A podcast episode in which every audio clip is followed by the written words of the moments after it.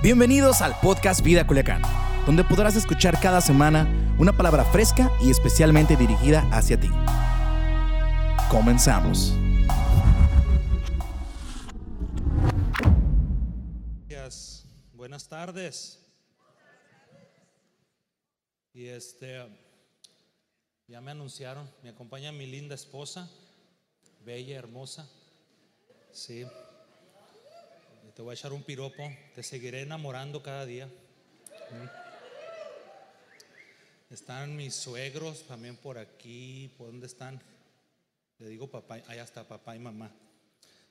Em, Andamos de vacaciones por acá, largas vacaciones, y gracias a Dios estamos aquí. Venimos desde Denver, Colorado. En este viaje decidimos cambiarnos para Tucson, estar más cercas.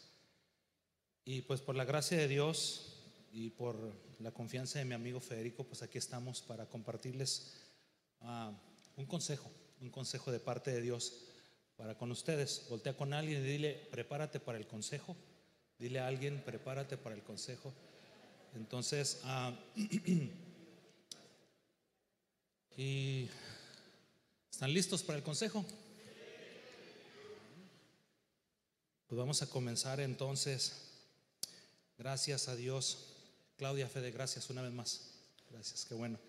Bueno, hay una parte en la Biblia, en Está en Proverbios 4:23. Y luego dice así, sobre toda cosa guardada, guarda tu corazón, porque de él mana la vida. Mana significa brotar, pocas palabras, porque de él brota la vida.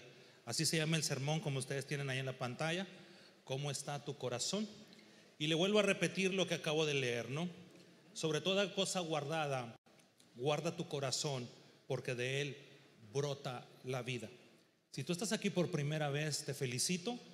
Es una de las mejores decisiones que has podido tomar el día de hoy, porque Dios tiene un, un, una palabra, tiene un consejo para ti, tiene algo que decirte bien importante a través de esta pequeña exposición que traigo yo aquí.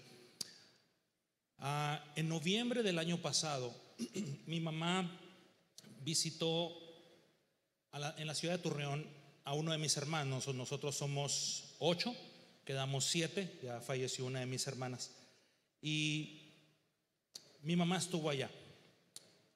Eh, a, inicio, a inicios, a la mitad de noviembre, como a la semana, mi hermano empieza a llamarnos a todos los demás para decirnos que mi madre se puso mala, se enfermó. Y cada vez nos llamaba y nos decía, así está, se está poniendo de esta manera, está más grave, está más saludable, etcétera, etcétera. Y en uno de los WhatsApp que manda, él manda una fotografía donde uh, está mi mamá ahí acostada. Y cuando yo la vi, le dije a mi esposa, ¿sabes una cosa? Mm, se me hace que mi mamá ya no se va a levantar de ahí de la cama. Se me hace que tarde que temprano mi hermano va a llamarnos o nos va a avisar que mi mamá ya falleció. Entonces, es esa viejita que está ahí, ¿sí? Está mi hijo, y estoy yo y estamos celebrando mi cumpleaños en el 2018, esposa. ¿Fue como en el 2018? Sí, 2018. Y estamos celebrando mi cumpleaños. Fue la última vez que la tuve en casa allá en Denver. Entonces, cuando le digo a mi esposa que ya no se va a levantar, digo, y si mi hermano me avisa que ya no está mi mamá, que se va a ir, bueno, lo voy a tratar como pasó con mi padre mi padre había fallecido tres años antes. Dije, lo voy a manejar de la misma manera.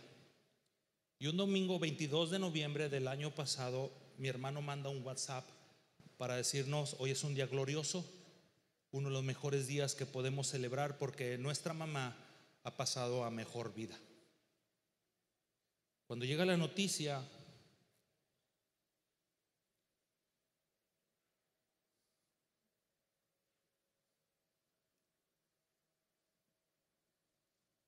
Esto es como un 3% de lo que pasó en esa sala donde estamos ahí con mi mamá.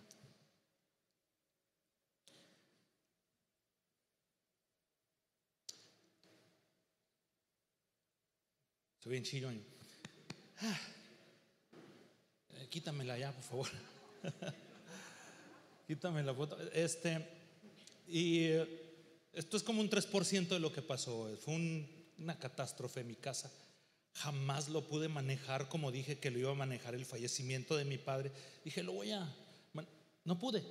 Fue otra cosa. Fue completamente diferente. Fue otro mundo. No era lo que yo esperaba. El mundo se me vino encima. No hubo palabras en mi boca. Mi mente empezó a trabajar de una manera como usted no se imagina. Aún todavía no lo puedo describir qué fue lo que me pasó en ese momento. Fue un golpe tremendo, fue algo indescriptible. Mi esposa llegaba a consolarme y una parte de mí me decía, deja que te consuela, pero había otra parte de mí que me decía, no quiero a nadie a un lado de mí, un pensamiento, sentimientos, emociones encontradas, una cosa horrible, horrible y espantosa, ah, que no le deseo que nadie lo pase. Entonces no lo pude manejar como pensaba, pero en medio de todo eso había una voz en mi interior que estoy bien seguro que ha sido Dios, que me decía, de toda cosa guardada, guarda tu corazón. De todo lo que está pasando, cuida tu corazón. Guárdalo. Y le corazón. Sí, el corazón. Déjame le explico un poquito. El corazón es un órgano físico, lo tenemos aquí. Es un músculo para bombear la sangre en nuestro cuerpo. En la sangre va el oxígeno que llega al cerebro, y etcétera, etcétera. Todo ese no es una clase de anatomía y esas cosas. Pero entendí que Dios está interesado en el corazón porque está en la Biblia, de toda cosa guardada, guarda tu corazón.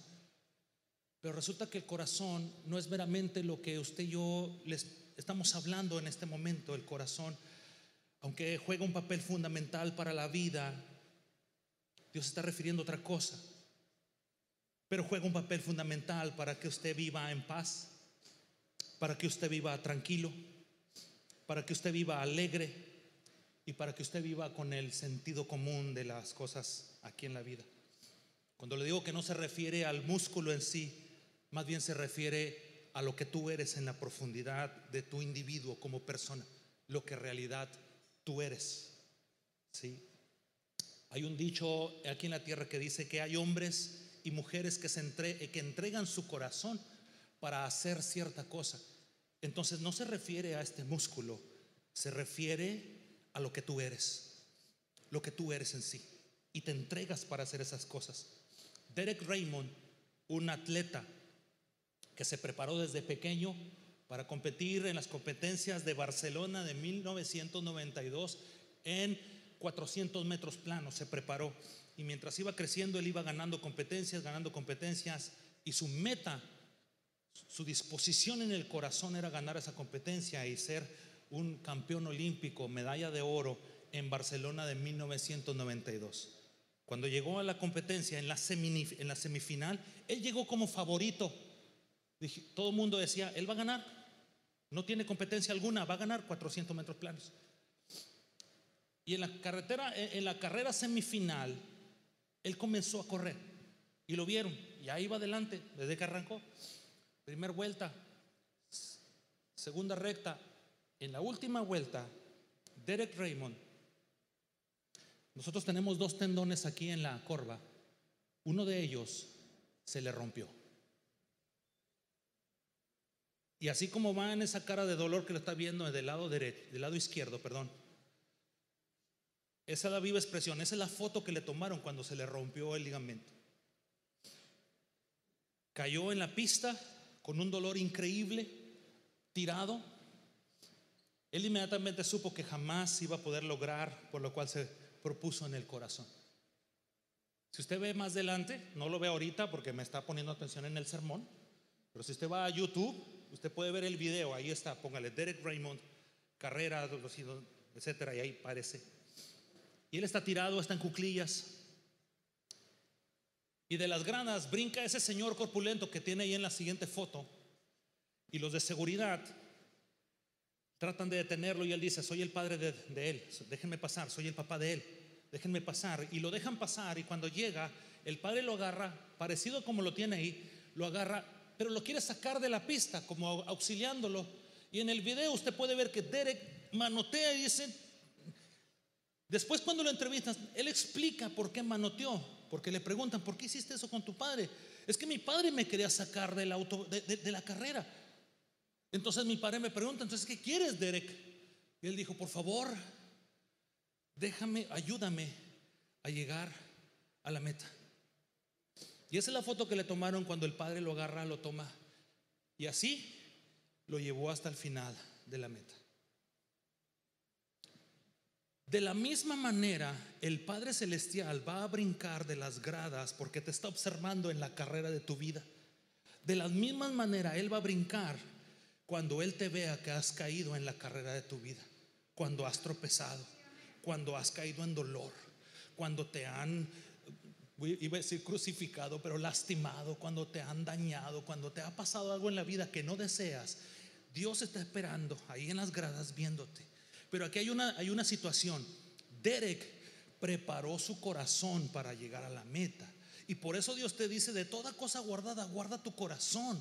Porque Él espera en las gradas, cuando tú estás allí y, en la carrera y cuando caes, Él espera que tengas un corazón dispuesto para que cuando Él brinque en, auxilio tuyo, tú inmediatamente le digas, sí, bienvenido, tómame en tus brazos, ayúdame a llegar a la meta ayúdame. Y no le hace rengo, chueco, tuerto, mudo, sin mano, sin cabello. Ahí la llevo, mire. Pero llega a la meta. Esa es la clave, llega a la meta. Es que usted no sabe lo que me pasó. No, no sé. Pero el Padre que está en las gradas sabe lo que te está pasando y sabe lo que te puede pasar y sabe cómo ayudarte para que llegues a la meta. Sabe. Por eso para él es muy importante que de todas cosas guardadas guardes tu corazón. Mira, Lucas capítulo 6, verso 45 dice que de la abundancia del corazón habla la boca. De todo lo que traes aquí adentro en el corazón, habla tu boca. Y a veces las cosas que hablamos, en lugar de avanzarnos en la vida, nos tropiezan. En lugar de llevarnos más adelante, nos detienen o detenemos a otro. Lo atravesamos y le cortamos el cuello con nuestras palabras. Jeremías 17, 9 dice, engañoso es el corazón más que todas las cosas. Y ahorita le voy a dar un ejemplo de cómo engaña el corazón. Nuestro corazón nos engaña. Nos engaña.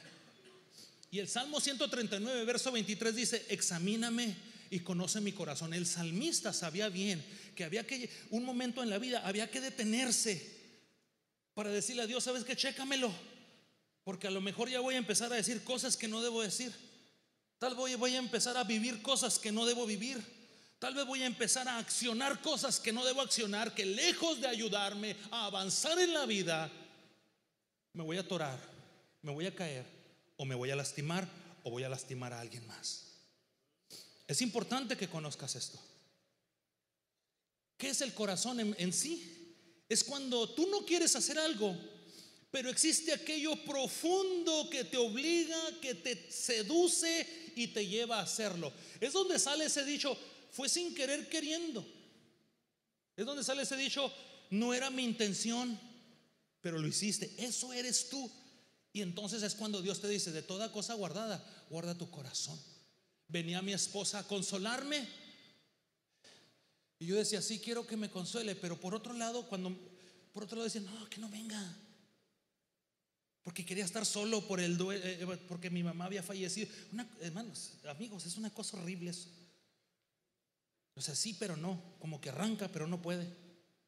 Como que quiero, pero no se deja. De toda cosa guardada, guarda tu corazón. Ponme al trenecito, por favor. Mi corazón me engaña. Gracias por el trenecito que pusiste, mi hija.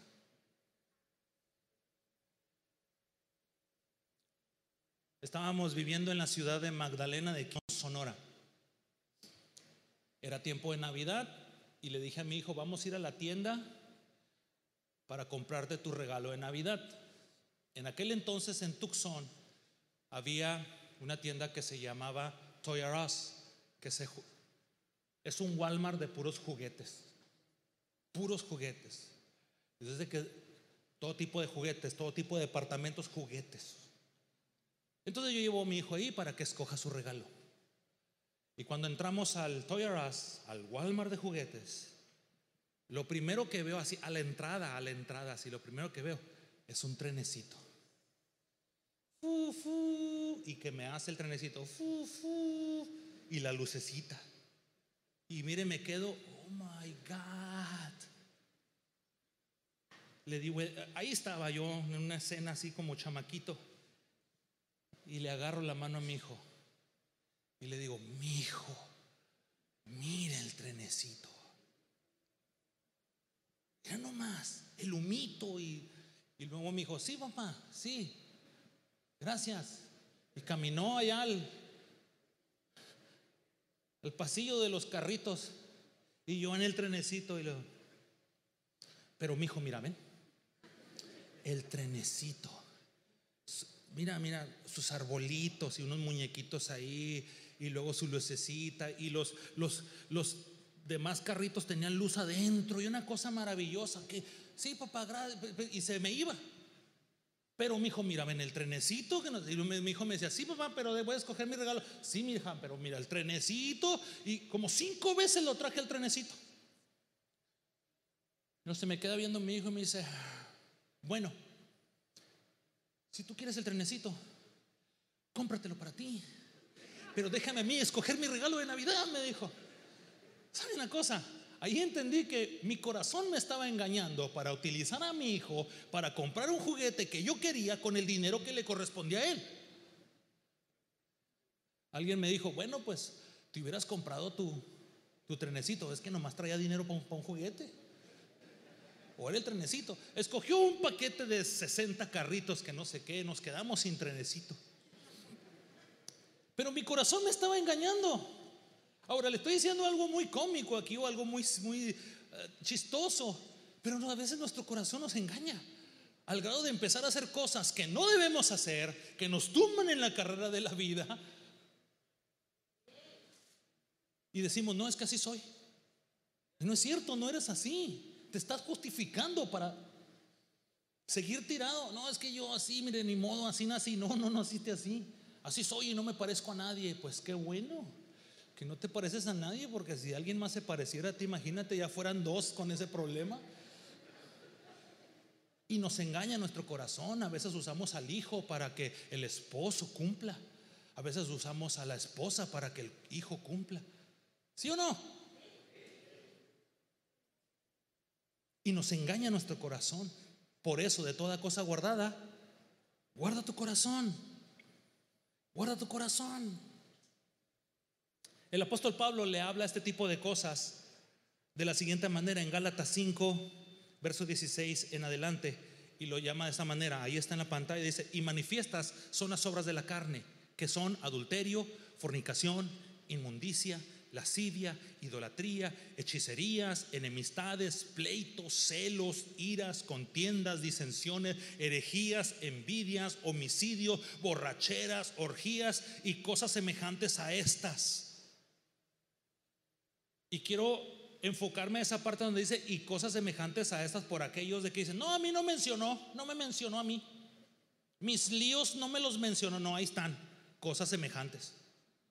Para que no digamos que no, es que lo que yo traigo, no, no, no, ahí está mencionado. Porque la lista pudiera seguir y seguir y seguir y seguir.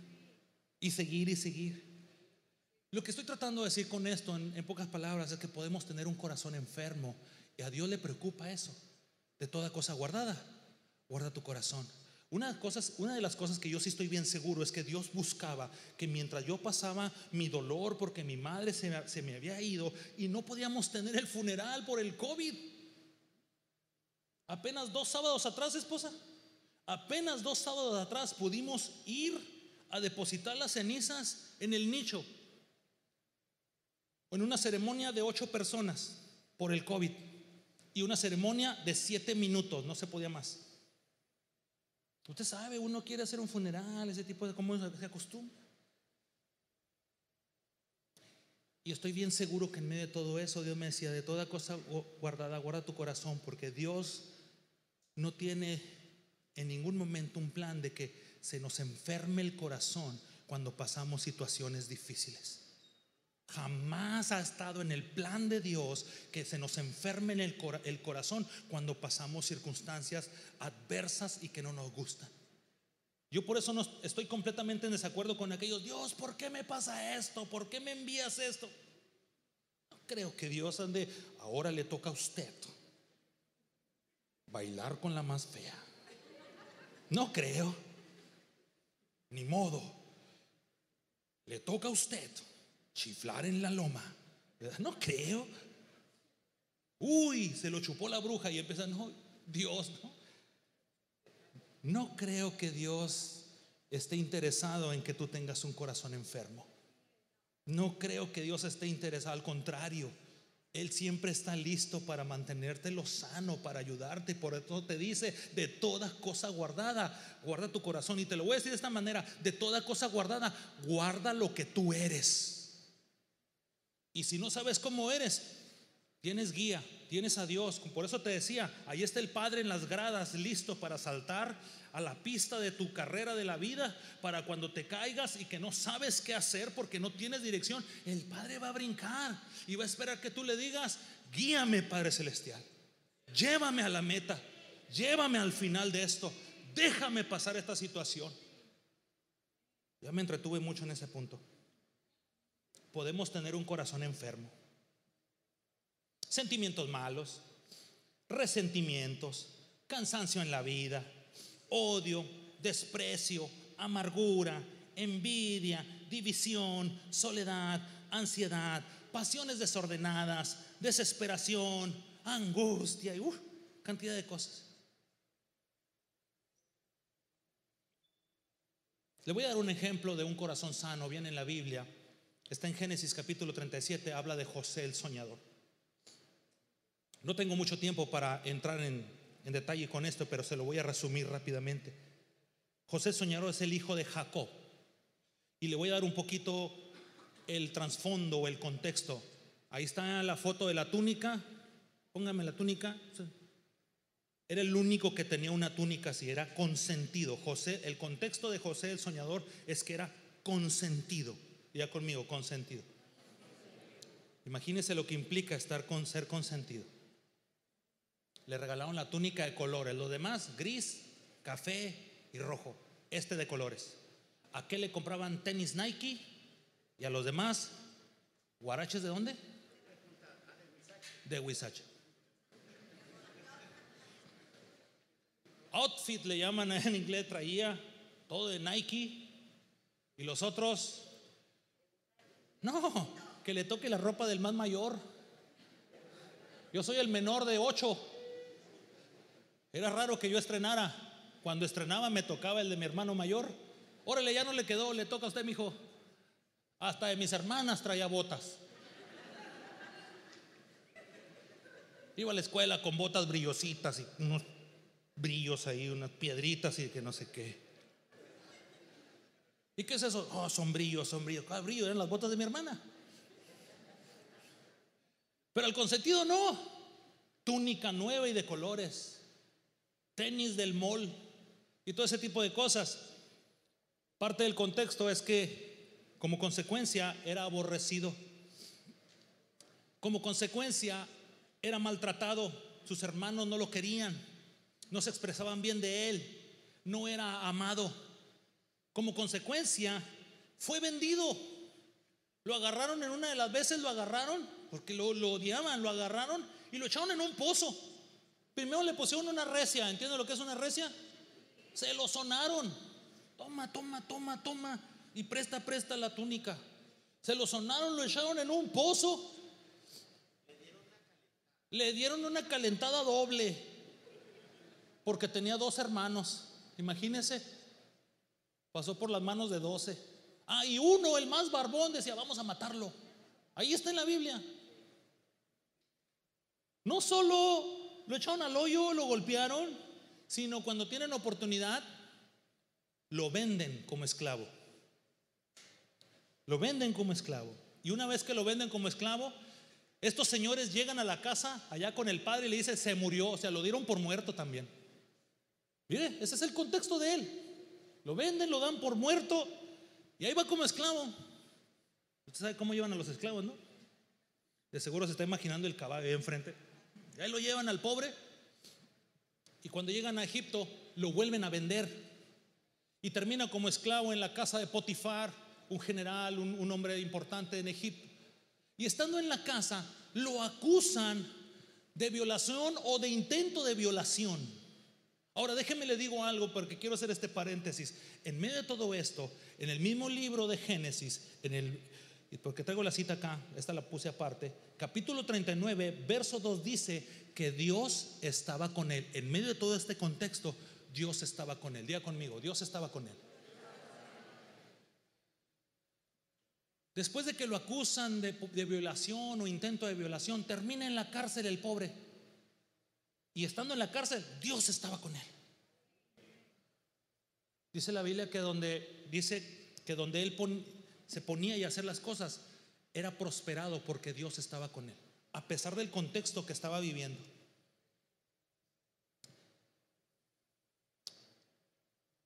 En el capítulo 40 de Génesis comienza un poquito, comienza el cambio, empiezan a, cambiar las circunstancias. En el capítulo 41, estoy resumiendo, de una manera maravillosa por parte de Dios, se convierte en gobernador de Egipto. El número dos, después del rey, era él. Incluso el rey dijo, nadie va a ser mayor que yo más que José. Solamente yo voy a ser mayor de José cuando yo esté en el trono. Cuando yo no esté en el trono, José es el bueno. Así dice la Biblia. En el capítulo 42 al 44, José se reencuentra con sus hermanos, los que lo venden, los que le causaron todo eso. Porque en la tierra donde vivían sus hermanos había hambre y tuvieron que venir a Egipto a pedir comida. Y se los encuentra de nuevo. Yo quiero que piensen en el corazón de José cómo estaba. Cuando yo tenía unos 14 años, pastor, yo leí esta, esta historia y la leí como si fuera una novela. Y cuando llegué, cuando llegué a este momento que se lo reencuentra, así como en novela, tan, tan, tan, tan, dije yo, ahora sí, ya se el hijo, no, eh, me lo saboreé. Pero existía para la actualidad existía algo raro en el corazón de José, que para Dios es normal. Su corazón estaba sano, su corazón estaba puro porque Dios vivía allí en su corazón. Dios estaba allí. En el, en el capítulo 43, verso 29 al 30, dice la Biblia que José lloró. Ya no aguantó porque los vio algunas veces y ya lloró, lloró, lloró. Y cuando estaba llorando, y yo lo leí en aquel entonces, dije, no, después de llorar este les va a poner una, se los va a ejecutar, se los va a echar, no, pues es el gobernador. Equivocado estaba yo en el capítulo 45, versos 5, 7 y 8, tres veces les dice, ustedes no me mandaron acá. Toda la cosa que ustedes hicieron no era porque ustedes me las estaban haciendo así. Había un plan de Dios. Había un propósito de Dios. Todo esto que ustedes hicieron, ustedes no se dieron cuenta, pero era para que yo estuviera aquí, para que cuando ustedes tuvieran hambre, yo pudiera proveerles a ustedes. Tres veces le dice, fue Dios. Yo estoy seguro que sus hermanos de alguna manera querían decirle, es que mira, este, déjame te explico, mira, es que cuando, no, pues es que la túnica, mira, o sea, es que date cuenta, si te compraban Nikes y a nosotros nos compraban del Huizache y no, no, y José le no, no, no, no, no. Fue Dios. Fue Dios, era plan divino. Era plan de Dios. Esas fueron las palabras de José. Tres veces se las dice. Ahora la pregunta es, ¿cómo era el corazón de José? Sano, porque Dios estaba allí. No digo que no va a doler, claro que le dolió, se lo sonaron, lo echaron en un hoyo, lo vendieron, Sí, lo acusaron, terminó en la cárcel. Duele esas cosas. Un puñal en la espalda, tres, cuatro, cinco. Duele las cosas que nos pasan aquí en la tierra. Pero de toda cosa guardada, si guardas tu corazón, vas a saber que hay un plan de Dios en medio de todo esto. Vas a saber que le vas a sacar algo bueno en medio de todas las circunstancias que está pasando. No nos gustan. Son sabores amargos, son sabores que no, no, no nos gustan. Pero si tienes un corazón sano, va a ser un corazón fuerte un corazón vigoroso, un corazón que sí se va a caer, pero sabe que hay una meta donde hay que llegar. Un corazón que se va a caer, se le rompió el ligamento, pero sabe que va a brincar el Padre y me va a tomar en sus brazos y va a esperar a que yo le diga, llévame a la meta.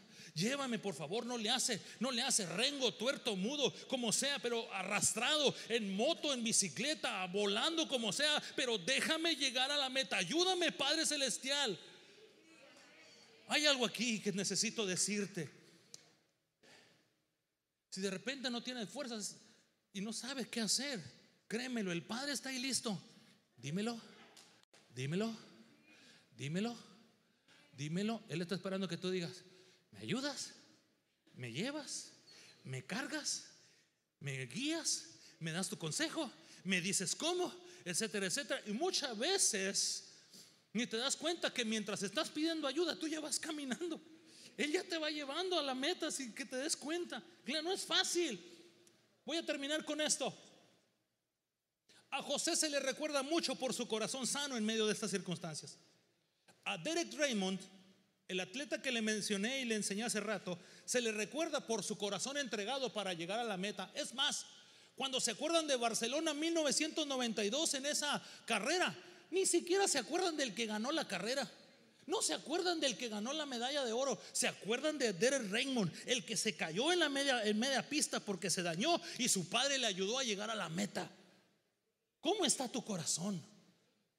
¿Cómo quieres que se te recuerde aquí en el tiempo? Que en realidad no es tan importante. Lo importante es llegar a la meta. Oiga, pero que se diga, esa señora se caía, mira, pero se levantaba, quién sabe cómo le hacía. Yo sí sé, sabía pedirle a Dios. Sabía abrir su corazón y decirle a Dios, manténmelo sano en medio de esta circunstancia. No dejes que el luto de, de, la muerte de mi madre, no permitas que las cosas que me están pasando me arruinen la vida. ¿Cómo está tu corazón? Ya terminé.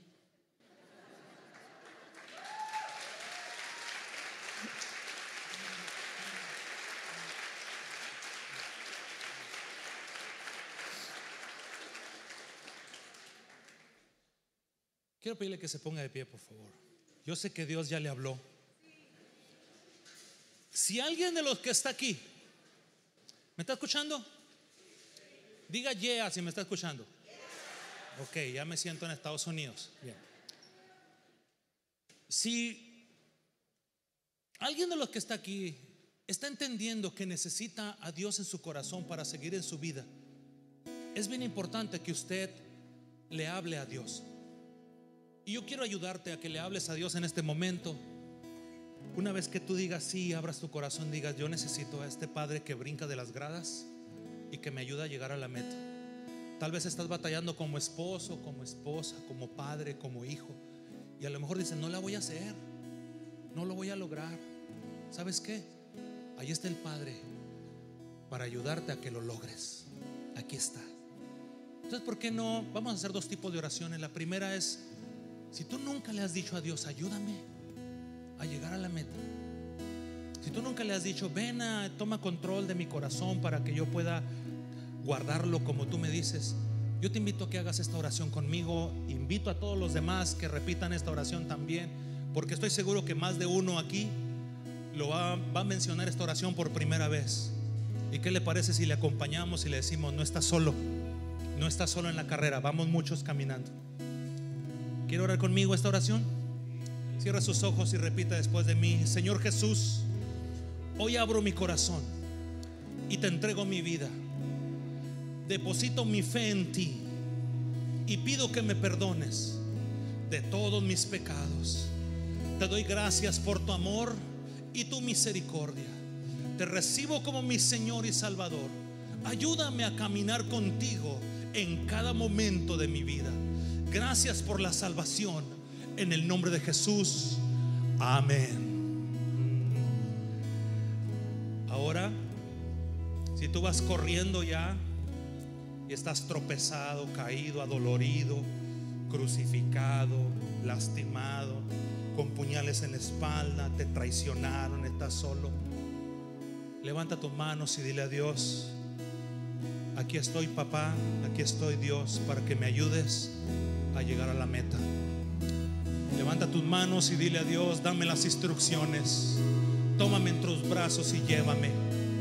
Ayúdame a caminar este camino de la vida. En el nombre de Jesús. Vamos, habla con Dios. Habla con Dios.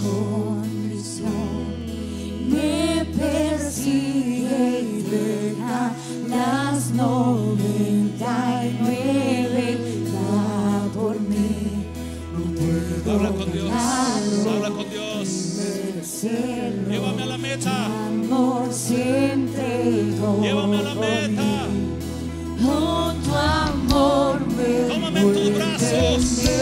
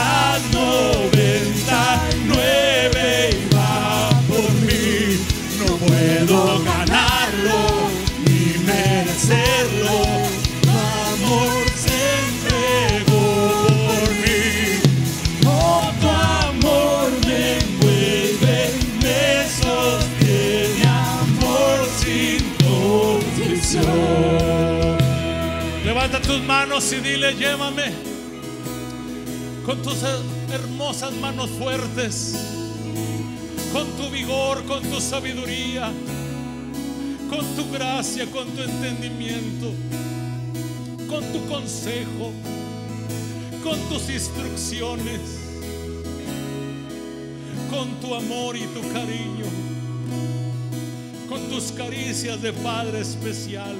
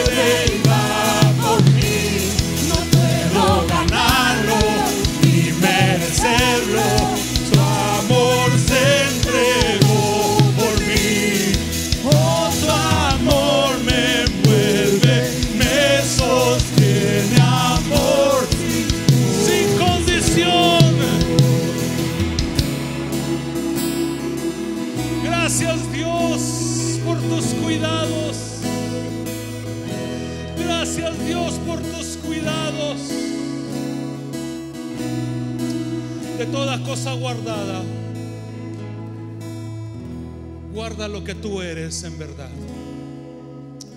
Y guárdalo con los consejos de Dios. Y la presencia de Dios en tu vida. Gracias Dios. Gracias por ser parte de la comunidad Vida Culiacán. Nos encantaría que pudieras compartir este podcast con tus familiares y amigos. No olvides suscribirte a nuestro podcast a través de todas las plataformas de audio, como Apple Podcast, Spotify y YouTube. También recuerda que nos puedes seguir a través de nuestras redes sociales como arroba Vida Culiacán en Instagram y Vida Culiacán en Facebook. Haznos llegar tus dudas y contáctate con nosotros a través de estos medios. Hasta la próxima.